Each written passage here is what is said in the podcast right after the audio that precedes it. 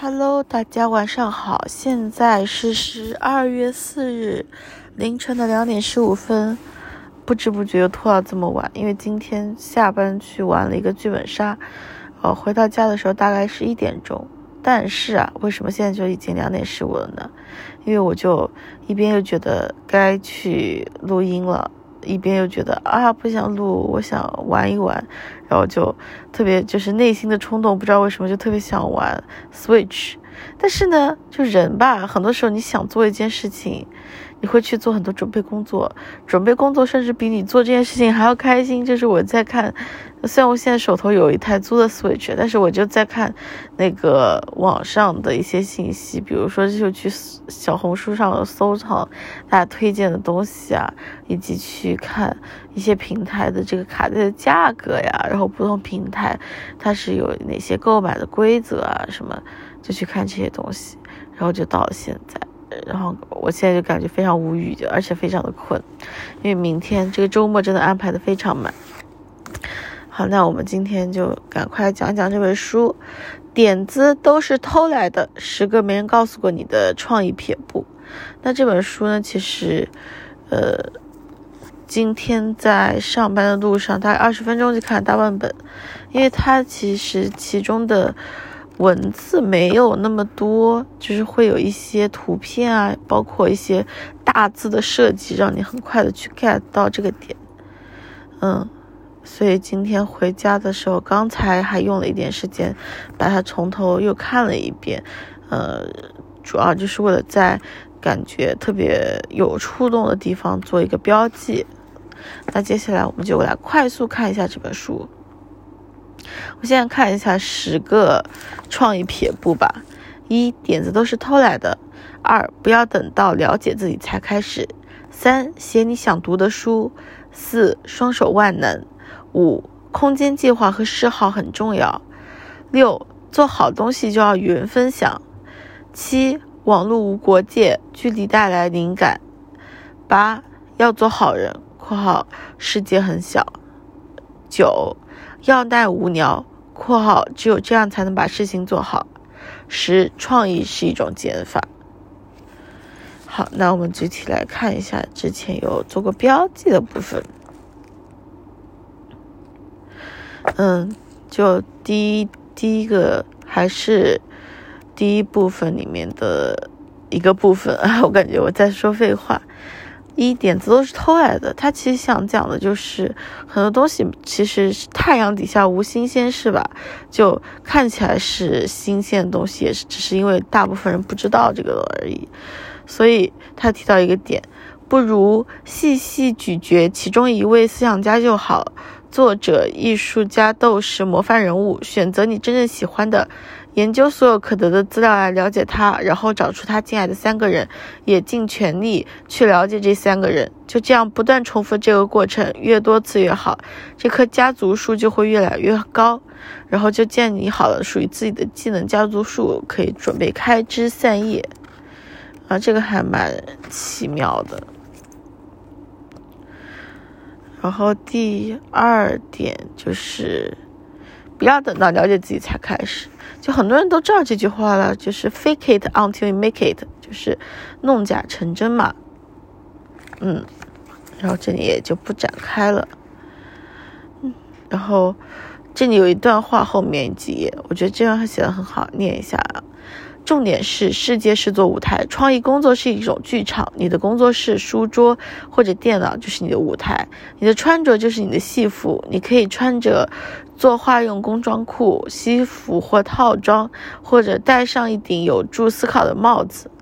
你的素材、工具、媒介就是你的道具。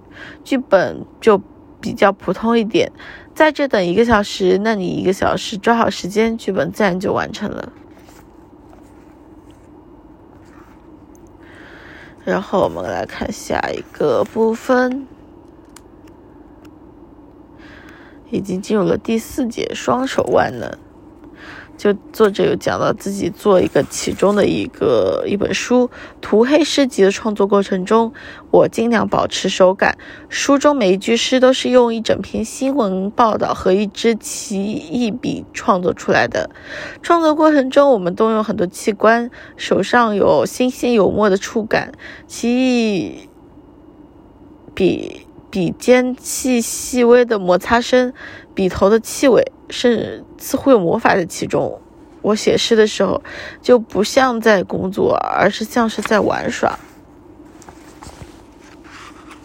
所以就还是动手去更有真实、真情实感吧，或者真实的体验。第五点是空间计划和嗜好很重要，其中有这样一个引用啊，就是美国新锐图文设计师杰西卡。赫许说你在拖延正事的时候做什么，很有可能可能就是你下半辈子应该继续做的工作。那刚才拖延时间去看这种游戏的测评，那我是不是下半学期应该去测评游戏呢？不知道。哎，我刚刚我不知道我在说什么了。我刚刚这句话好像是在做梦一样，就是已经有一点点不清醒了，非常抱歉啊。就是我只记得不知道，哎，前面不知道说什么测评游戏。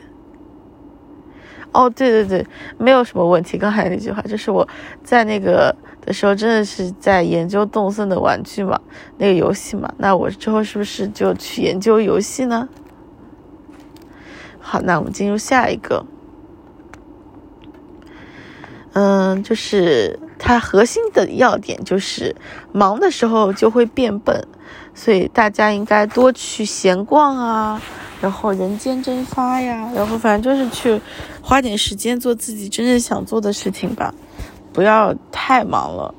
这个点真的之后可以展开讲一讲。太忙就是整个创人的创意啊、精神气啊就全部会消散了。然后后面还有一句话也有点鸡汤，但是也很是很受用了，就是不要担心是否作者是作品是否连续，你所有作品串联起来就是你，嗯，对，就是我。好，已经到了后面的部分，第九要耐无聊，这样才能把事情做成。中间就就可能没有什么特别想说的点，所以没有做记号。嗯，这个也就是看到这一页，我就想到今天的标题嘛，就大概会取一个要做一个娇气快乐的艺术家，大概是这样子。这一部分就叫要照顾自己。老实说，我的生活很无趣，工作朝九晚五，居住环境宁静，与妻子和狗同住。在人们想象中，创意大师习惯嗑药，居无定所，生活荒淫。但这种幻想早已经成为过去式。过那种日子的人，要么是超人，要么会英年早逝。事实上，发挥创意十分费力，无法在其他事情上虚掷光阴。你要最好要多活一段时日，记得吃早餐，做几回伏地挺身，多多散步，睡眠充足。然后现在每次看到睡眠充足，就有点，有一点，有点，就是有点。怎么想想想逃开吧，就自己没有做到事情，非常心虚。然后下面这一点，我觉得之后可以搬运去那个我真的好爱工作啊那个小组，就是他说一定要有正职工作。事实证明，即使你很幸运能以个人兴趣为业，也还是得花一段时间才能达到目标。在此之前，别放弃正职，正职可维持收入。保持人脉，建立规律的生活，不用担心钱的问题，不才能自由创作。然后下面的部分可以读一下：正职工作让你踏上别人走过的路，向他们学习，向他们偷学。我过去做选择做职业的时候，都希望从中学到有助于未来工作的技能。在图书馆工作让我学会研究。网络设计让我学会搭架网站，文案撰写经验又让我学会从文字推销。啊，不好意思，真的读不下去了，特别困，就是已经失去了意识。好，那到最后一个部分了，吧？我看一下，我确认一下，我感觉是到了，但是感觉又又没到。嗯，应该是没有的。